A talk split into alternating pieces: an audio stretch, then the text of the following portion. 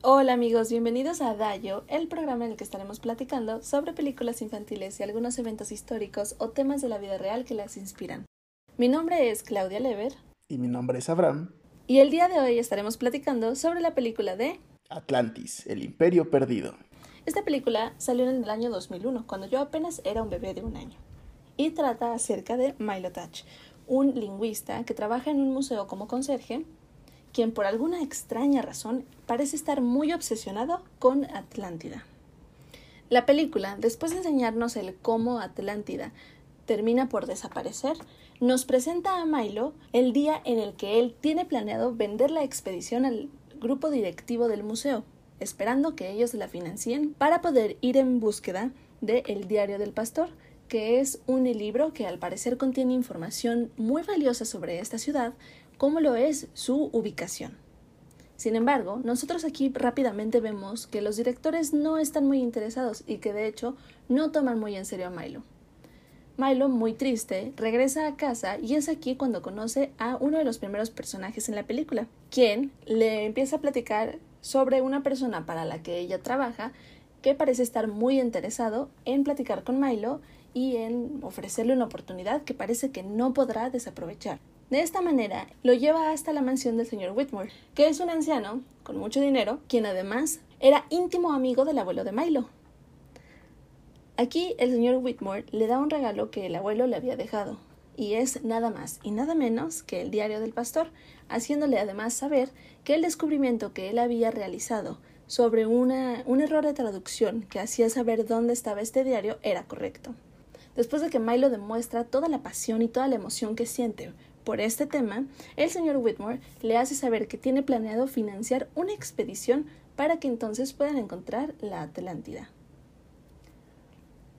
De aquí pasamos a otra escena donde se nos presenta a la tripulación que estará acompañando a Milo en este viaje y pues al capitán y demás, así como todo el equipo que se tiene. El viaje comienza y entonces pasamos a una escena donde Milo les está explicando acerca de una de las criaturas que está vigilando la entrada a la Atlántida. Parece ser algo fantasioso y la verdad es que la tripulación hasta este punto no toma muy en serio a Milo, hasta que, de pronto, se comienzan a escuchar unos ruidos mecánicos muy extraños afuera de la nave. Es así como descubren que esta langosta gigante es real y parece ser un robot que lo único que quiere hacer es destruir el Ulises. La tripulación, de alguna manera, logra encontrar un hoyo en el que terminan por adentrarse y es aquí cuando se nos hace saber que tristemente no todos han sobrevivido. Sin embargo, ya no hay vuelta atrás y no pueden regresar por donde habían entrado, precisamente porque está esta criatura. Entonces, lo que hacen es confiar su vida totalmente en Milo y en el entendimiento que él tiene del diario del pastor. En una noche mientras están acampando, gracias a que los habitantes de Atlántida habían salido un momento para ver qué estaba pasando y qué extraños estaban acercándose, que terminan por descubrir la ciudad. Desde un inicio vemos que el rey no, es muy, no está muy contento, no, no, no quiere recibir a los extraños que están llegando al lugar porque sabe que vienen con malas intenciones y que lo que vienen a buscar es el cristal. Sin embargo, el capitán de la tripulación le pide que les dé una noche para que puedan acampar y reponerse antes de que tengan que partir, y el rey finalmente accede. Durante este día, Milo se la pasa platicando con Kida, que es la princesa, y quien le hace saber que, tristemente, ella y su pueblo no saben leer el lenguaje escrito atlante. De esta manera, busca que Milo lo la ayude para poder descifrar un secreto sobre algo que ella ha encontrado.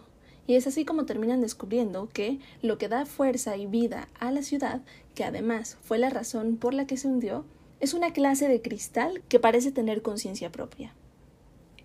Después de este descubrimiento, Milo y Kida salen del agua donde estaban leyendo esto y se encuentran con toda la tripulación, quien en ese momento muestra sus verdaderas intenciones y terminan por, digamos así, capturar a Milo y a Kida.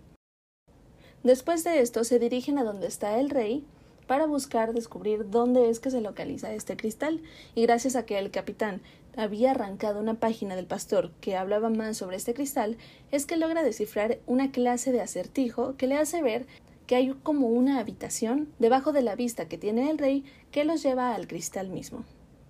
Aquí Kida se vuelve una con el cristal, siendo algo así como una clase de huésped. y el capitán termina por mandar a que la encapsulen para podérsela robar, pues tiene las intenciones de vendérsela a Guillermo II de Alemania. Cuando tratan de escapar, parte de la tripulación que habían platicado y conectado un poco más con Milo y con Kida, así como con el pueblo, terminan por unirse a su lado y entonces el capitán tiene una tripulación menor. En el momento en el que tratan de salir por un volcán que estaba dormido, Milo, junto con la parte de la tripulación que se había regresado, atacan a aquellos que estaban tratando de huir y de esta manera recuperan a Kida.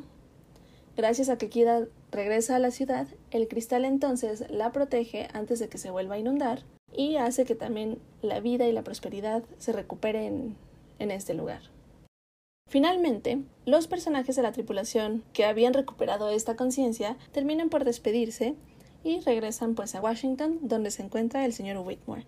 Aquí todos se ponen de acuerdo diciendo que la versión que estarán contando al mundo es que no se encontró la ciudad perdida y que pues tristemente gran parte de la tripulación murió en el proceso.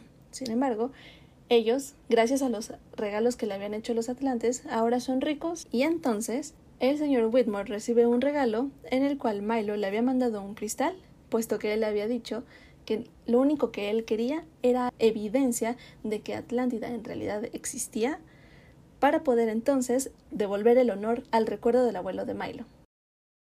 Oye, Abraham, pero ya volviendo un poquito a la vida real, dentro de lo que cabe, ¿qué tan apegada está la historia que vemos en la película con el mito de la Atlántida que se nos presenta en los escritos de Platón? Muy bien, Clau. Ciertamente, este, la Atlántida es mencionada por Platón en uno de sus diálogos, para ser más específicos en los diálogos de Timeo y Critias. Eh, aquí eh, Platón hace una distinción. Primero denomina como Atlantis, siendo del griego Atlis Nesos, donde Atlis es Atlas y Nesos es isla. ¿Por qué recibe este nombre? Bueno, vamos a ver. Según el mito griego, Platón sitúa a la Atlántida más allá de las columnas de Hércules. Se cree, o la opción más acertada, es que las columnas de Hércules son lo que actualmente conocemos como el estrecho de Gibraltar al sur de la península ibérica, básicamente situándolas en el océano Atlántico, que por algo tiene ese nombre. Según el mito, la Atlántida tenía una geografía escarpada, básicamente constituida por montañas y grandes llanuras. Según el mito, un personaje surge en esta, en esta isla, el cual es Evenor, hay que hacer aquí un paréntesis y recordar que pues estamos hablando de griegos y básicamente los dioses siempre están presentes. Cuando los olímpicos por fin derrotaron a Cronos y repartieron los reinos de la tierra, pues podemos recordar que Zeus se quedó con el cielo, Hades con el inframundo y Poseidón con los océanos. Entonces, pues la isla de Atlantis vendría a quedar dentro del dominio de Poseidón, y fue así como Evenor tuvo una hija llamada Clito, Así es como Poseidón queda enamorado de Clito y pues terminan teniendo hijos. Ciertamente recordemos que Poseidón tiene la extraña cualidad de que siempre tiene hijos en par, por lo tanto tiene cinco pares de gemelos, siendo el primero de ellos Atlas. Atlante, al ser el primer hijo, el primogénito, recibe el mando del, reino de, de, Atlantis. De hecho, la isla pues recibe el nombre en honor a él, que es el primer hijo. Sin embargo, Poseidón, para evitar conflictos, decide dividir la isla en reinos. Es básicamente una confederación en la cual todos los hijos de Poseidón tienen cierto dominio sobre un terreno. Sin embargo, todos están de cierta manera sometidos a, Atlante que, o Atlas. Este, depende del nombre, se, se le puede nombrar de las dos maneras. Esto nos recuerda un poco a un estado federal, donde cada reino se podría decir que es independiente, sin embargo, tiene que rendir cuentas al gobierno central, que vendría a ser Atlante. Atlante, como primogénito, era el encargado de mantener el orden y la paz dentro de la Confederación de Reinos. Básicamente, su trabajo era mediar entre cualquier conflicto que pudiera surgir en el interior del reino. Sin embargo, el hecho de que Atlante fuera el rey principal no daba autonomía total a que hiciera su voluntad. La Atlántida tenía leyes, las cuales estaban escritas en una columna de oricalco. Nos preguntaremos, ¿qué es el oricalco? Ciertamente no es un material o mineral que conozcamos en la vida cotidiana, y es básicamente porque era el emblema de Atlantis. Era básicamente su, su mineral base era el equivalente al oro. En esos tiempos se decía que el oricalco era más valioso que el oro. Sin embargo, actualmente pues no pensamos lo mismo. Ciertamente el oricalco por muchos es considerado una aleación de diferentes metales no tan valiosos. Ah, pero lo que nos interesa es que las leyes de la Atlántida estaban en esta columna de oricalco que se encontraba en el templo de Poseidón. El templo de Poseidón estaba situado al lado del palacio principal. Hay que recordar que Poseidón, al estar enamorado de Clito, pues amaba, la amaba mucho y quería protegerla, o quizá también tenía miedo de perderla. Por consecuente, alrededor de su casa, la que más tarde se volvería en el palacio principal, levantó tres grandes círculos de agua, a fin de proteger su casa o el palacio y también evitar que escapara. Alrededor de estos tres círculos se levantaron muros que estaban adornados con níquel, latón y el mismo oricalco. Básicamente una ciudad interesante que tenía canales como vía de transporte. Nos puede recordar quizá vagamente a, a Tenochtitlán. Entonces, esta ciudad pues era bastante esplendorosa y precisamente el hecho de estar parcialmente aislada del mundo le daba esta cualidad de poder desarrollarse. Los atlantes, al ser bendecidos por Poseidón, pues tenían las bondades de este dios. Por consecuente, se dice, o según el mito, los atlantes estaban mucho más avanzados que cualquier otra civilización del mundo conocida. Los mismos griegos eh, mantuvieron varias guerras con la Atlántida. Sin embargo, según Platón, en cierto punto, esta herencia divina, esta justicia, estas eh, ideales de los dioses se perdieron. Por consecuente, los atlantes, al carecer de estos, de estos dones, comenzaron a corromperse lentamente. Comenzaron a entender que tenían el poder de someter, conquistar y expandirse. Así que en esta avaricia, en esta necesidad de demostrarle al mundo cuán poderosos eran, comienzan a expandirse, teniendo varias peleas con los griegos. Es así como los dioses se dan cuenta que los atlantes se han vuelto arrogantes, y el mismo Zeus decide castigarlo. Según Platón, en un solo día y en una terrible noche, la Atlántida desapareció. No se menciona exactamente el cataclismo que la desapareció, aunque por su posición podemos interpretar que o fue un terremoto o fue un tsunami. Lo más probable es que haya sido un terremoto que la absorbiera, ya que según el mito, esos mares quedaron innavegables un buen tiempo por el vacío que se generó al absorberla. Básicamente ese es el mito. Sin embargo, tiene otras presencias este, en la mitología griega. Por ejemplo, el rey Atlas se, se casó con Hespéride. Junto con ella tuvo seis hijas que fueron conocidas como las Hespéridas. Básicamente, al ser mujeres con descendencia divina, pues eran muy hermosas y varios reyes las las anhelaban, entre ellos un rey egipcio, el cual envió ladrones a secuestrarlas. La casualidad fue que mientras este rey egipcio envió a estos rufianes a secuestrar a las, señoritas, un héroe griego se dirigía a la isla. El mismísimo Heracles, mejor conocido en su equivalente romana de Hércules, a cumplir una de las tareas impuestas por el rey Euristeo. Recordemos que Hércules tenía 12 trabajos a realizar y uno de ellos era conseguir las manzanas doradas que tenían las Hespérides. Entonces Hércules acude a la isla en busca de, de las manzanas, se da cuenta que las damiselas se encuentran capturadas, por consecuente procede a ayudarlas y en recompensa le otorgan las manzanas que, que Hércules estaba buscando y así cumple una de las doce tareas que son necesarias para su redención. Más allá del mito, eh, básicamente la Atlántida también tenía esta presencia del el oricalco. Como les mencionaba, es muy probable que por lo en la cotidianidad no escuchemos mencionar al oricalco. Sin embargo, hay varias referencias en la cultura popular. Por ejemplo, el anime de los Caballeros del Zodiaco.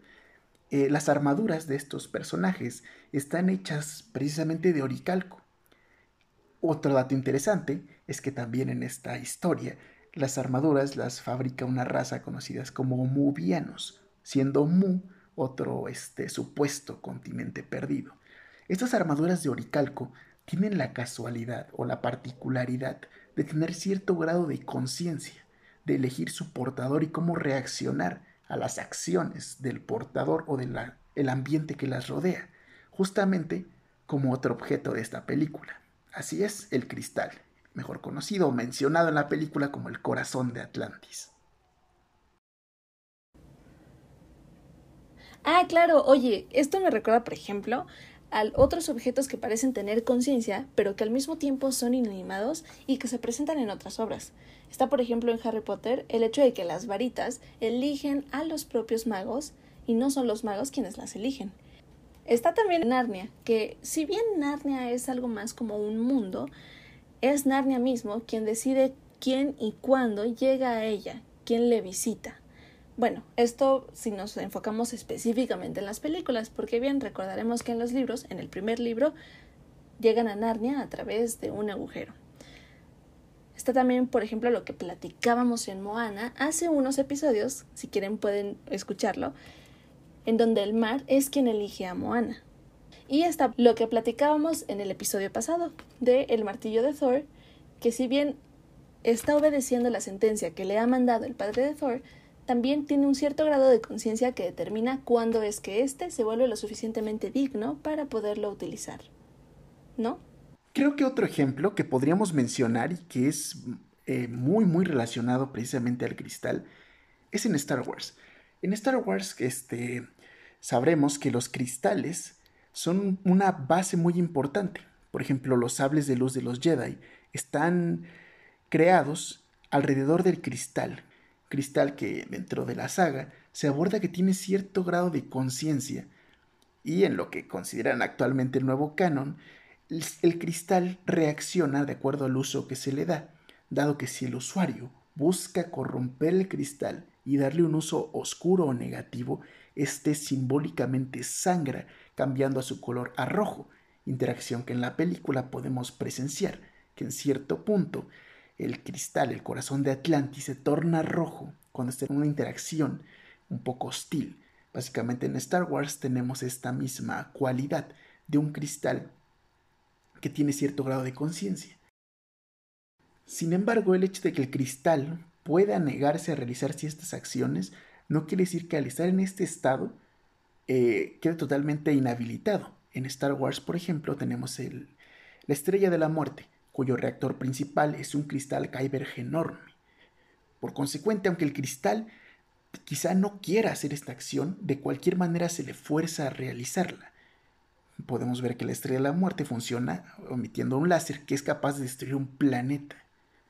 Podemos ver aquí, por un lado, que el cristal, aunque con conciencia, no se puede negar a ciertas cosas que están más allá de él, y además de la potencial arma en la que estas fuentes de energía pueden convertirse. Hay una cosa interesante en la estrella de la muerte, y es que pues, los que habrán visto la película eh, se darán cuenta que su rayo es verde, pero si se supone que el cristal se resiste a ser usado para el mal, ¿por qué no se tornó rojo? ¿Será quizá que el cristal disfruta de destruir mundos? ¿O quizá no es del todo bueno? Oye, pero qué interesante, porque justo eso como que se contradice o es, es como que al revés de lo que pasa con el cristal en la película, ¿no? El corazón de Atlantis, además de tornarse rojo, parece que incluso se rehúsa y no es sino hasta que la reina se une con él que ya como que se tranquiliza y dice, bueno, va, voy a cuidar a la población que está a punto de hundirse porque los dioses los van a ahogar. Sí, o sea, su potencial defensivo puede ser también destructivo. Exacto, como dices, y de hecho, en la película lo que nos platica el rey es que él, o sea, confiesa que llegó a ser tanta la avaricia que sentía que empezó a utilizar el cristal como un arma para la guerra. Sin embargo, nosotros sabemos que en muchas ocasiones durante la guerra se dan descubrimientos bastante interesantes y que hoy en día, así como lo es la Atlántida, se han vuelto en un mito. Si bien hay algunos que son más reales, más tangibles y de los cuales tenemos mayor evidencia, que incluso han contribuido muchísimo a la medicina actual, tenemos otros que parecen estar más del lado místico. Esto me recuerda a los descubrimientos y todos los aparatos que lograron encontrar los nazis. ¿Podrías platicarnos un poquito más de esto, Abraham? Ciertamente, es, otro punto en el que la Atlántida regresa a la vida cotidiana, ¿no? A la realidad. Como muchos sabrán, estas, estas personas, con, en su ideología estaba una supremacía racial, la cual buscaban justificar. Por consecuente, se dieron a la tarea de buscar los orígenes de la raza aria. Esta investigación nos llevó a muchos lugares, entre ellos principalmente el Tíbet. Durante esas investigaciones, los arrojaron a buscar la Atlántida, este lugar de gente superior que tenían un avance tecnológico aplastante. Recordemos que en cierto grado los alemanes eran parcialmente superiores a las fuerzas aliadas en lo que a tecnología respectaba. Entonces aquí podemos ver cómo este mito que a nuestros oídos suena descabellado, ¿no? ¿Quién podría creer que realmente existía un continente donde actualmente solo hay agua? Pues podemos ver que quizá podría ser más real de lo que pensamos, para que los alemanes destinaran recursos, tropas, investigadores, que recordemos que los alemanes se tomaban esto muy en serio, tenían cierto interés por el ocultismo, dado que ya se habían dado la tarea de buscar eh, objetos sagrados, como lo podría ser el Santo Grial o el Arca de la Alianza, en búsqueda de poder. Quizá ellos sabían cosas que nosotros no, y quizá ellos buscaban en la Atlántida algún arma que estuviera perdida ahí, ¿no? Quizá algo parecido a lo que la película nos muestra.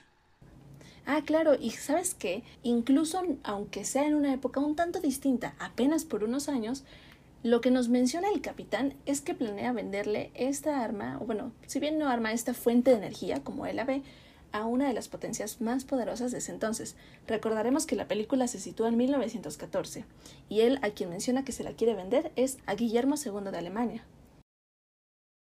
Regresando un poquito más a la Alemania nazi, a mí algo que me viene mucho a la mente, igual de estos pues descubrimientos o aparatos relacionados al ocultismo, es precisamente lo de la campana nazi.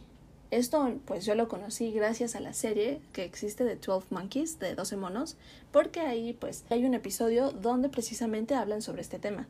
Pero la verdad es que desconocía que era algo en lo que Alemania en algún punto realmente había hecho una inversión grande. Ciertamente, creo que aquí podemos ver el interés de las potencias en tiempos de guerra por desarrollar tecnología. Aunque pues las guerras son eventos trágicos, también son el punto en el que la humanidad más avanza. Recordemos que antes de la, Segunda Guerra Mundial teníamos aviones biplanos con hélices y al término de la Segunda Guerra Mundial teníamos aviones de turbina. Estamos hablando de tiempos de desarrollo y ciertamente siendo la película situada en 1914, el auge de la Primera Guerra Mundial. Era un momento en el que las potencias estarían buscando a cualquier costa ponerse encima de sus enemigos. En ese momento el imperio alemán se enfrentaba a enemigos considerables, por consecuente cualquier ventaja le hubiera servido bastante. Entonces aquí eh, podemos entender el por qué esta, esta idea de los personajes por venderlo como arma. Sabían el, que el mundo estaba en una guerra. Y aunque pudieran utilizar el cristal para un millón de cosas más, que hubieran sido más beneficiosas, en ese momento se centraban en la guerra, porque era lo que más avances podría darles y sobre todo más dinero podía proporcionar. Y justo como mencionas, me parece súper interesante porque si nos ponemos a analizarlo, pasa lo mismo al final de la, de la película que pasó al inicio. Y es que, en este momento de ambición, donde realmente la expedición no le importa qué es de lo que aquellos que van a comprar el cristal hagan con él. Si bien se le podría dar un uso mejor, ellos lo único, el único interés que tienen es cuánto me vas a pagar. Y no sabemos las potencias cómo lo utilizarían o para cuánta destrucción serviría, cosa que no le parece al cristal, porque como platicábamos hace rato, este tiene como cierto grado de conciencia entonces, lo que termina sucediendo con ellos es lo que sucede en la vida real, en este desinterés por lo que vaya a pasar y el solamente el egoísmo de buscar la riqueza propia, en el caso de Atlántida, ganar guerras o demostrar su superioridad ante otros pueblos, termina por consumirlos. Otro de los factores interesantes que vemos en la película y que justamente podemos relacionar por cómo se dieron al revés en la vida real es esta esta búsqueda por el pasado. Kira está muy consciente de que la lengua, la cultura, como que se va perdiendo poco a poco. Y esto nos lo hace saber desde el momento en el que sabemos que ni ella misma, que lleva viviendo toda su vida en la Atlántida hundida, sabe leer lo que dicen las escrituras. Es algo ciertamente muy triste, y la búsqueda que ella quiere hacer para poder entenderla proviene más de una curiosidad por saber qué es lo que pasa, por lograr entender la historia. Pero, justo con lo que estábamos platicando, hay veces en que la búsqueda del pasado se puede convertir en algo así como un fanatismo, y más cuando no se tiene un propósito claro, o más que claro, un propósito correcto que se alinee con el bienestar de la humanidad. ¿No es así, Abraham? Sí, ambos buscan el pasado, pero por diferentes motivos. Por un lado, las personas que buscan su pasado para saber o conocer el presente, el por qué están ahí y el por qué las cosas pasaron como pasaron, básicamente buscan la historia de su pueblo, buscan conocer más de su gente, de lo que les ha pasado y de lo que han vivido para llegar hasta este punto. Podemos hacer el contraste, como lo mencionamos con anterioridad, con ciertos intereses alemanes, que aunque también buscaban el pasado, lo hacían por razones que quizá no sean las mejores, buscaban el pasado para beneficio propio, no para el beneficio del pueblo, para simplemente por el afán de aprender, de conocer, sino por un beneficio, por algo que ellos querían o ambicionaban. Aquí podemos ver de dos tipos de personas que aunque buscan lo mismo, tienen diferentes objetivos. Y más que eso, también se nota un contraste justo con el nazismo y lo que pasa en la vida real, y yo me quisiera centrar ahora en lo que pasa en México. Ahorita en la actualidad se pierde la cultura del pasado, estamos perdiendo las raíces, estamos perdiendo las, las lenguas, las costumbres, pero lo que Hitler, o específicamente supongo el nazismo, lo que buscan es casi casi que erradicar, borrar conscientemente esto, que no avance al futuro y regresarse al pasado idealista que ellos tienen, ¿no? Sí, ciertamente, pues es una idea muy arcaica, ¿no? El hecho de pensar que hay una sola raza, pues es como de, pues el futuro eso no pinta nada. Sí, la diferencia entre querer conocer el pasado y querer regresar al pasado. En la actualidad, gracias en gran parte a la globalización, se va perdiendo un poquito la cultura que cada uno de los grupos, que cada uno de los países tiene. En el caso de México, por ejemplo, esto se da por diferentes factores. En parte porque se busca posicionar la economía en el escenario mundial y en este proceso se van perdiendo rasgos o se van perdiendo cosas muy importantes de lo que fue el pasado de México, de los grupos prehispánicos que si bien no son en su mayoría los que siguen viviendo en la actualidad, indudablemente son parte de nuestra identidad nacional. En Estados Unidos también se da con hijos de migrantes que, por ejemplo, son la segunda generación y en muchos casos, ya sean latinos, ya sean provenientes de algún país asiático, van perdiendo un poco lo que es su cultura al estar abandonándola y estar simplemente adaptando la cultura del país en la que viven, bien, como lo mencionaba anteriormente, es la que se va esparciendo gracias a la globalización. Aquí, esto a mí personalmente me parece muy triste porque entonces ves cómo hay generaciones donde a pesar de que los padres son nativos de otro país, los hijos no conocen siquiera su idioma. No sé, es, es que aunque el papá sepa hablar el idioma, muchas veces no se lo muestra al hijo como para evitarle problemas, ¿no? Así como, pues no quiero que cargue con el estigma de, no sé, por ejemplo, Estados Unidos de que sea pues, hispano, o en nuestro caso de que hable indígena, ¿no? De que lo vayan a molestar por eso. Entonces, no sé cuál sería realmente el origen de, del por qué, ¿no? Porque tanto puedes encontrar, encontrar gente que sea, o sea, que hable una lengua indígena, perdón, un idioma, este, y se avergüence, tanto otro como que esté orgulloso de, ¿no? Así como un pueblo que haya abandonado totalmente sus tradiciones. Puede haber uno que siga teniendo las mismas tradiciones de hace 500 años. Entonces es como algo muy variable. Sí, o sea, creo que hay motivos distintos por los cuales se pierde se pierde la cultura. Algunos son individuales, como tú dices, de supervivencia hasta cierto punto. Algunos son por el querer como que homogeneizar a, la, a los países y poder vender más y más y más, que es lo que pasa y la crítica que se le hace a la globalización. Pero lo que a mí sí me parece triste, lamentable, ahora sí que eh, lo estoy, llevo el, el duelo como, como sabemos hacerlo en la actualidad, es la pérdida de la cultura así tal cual. Sea por el motivo que sea, me parece muy triste porque, no sé, creo que es algo bonito el que cada cultura tenga lo suyo, que existan diferentes idiomas. Y si empiezas a buscar que todo sea uniforme, que en todos lados, o sea, sea la misma lengua, que todos se vean iguales, que aspiren a lo mismo, se pierde como esta autonomía que igual platicábamos en el capítulo de Pinocho.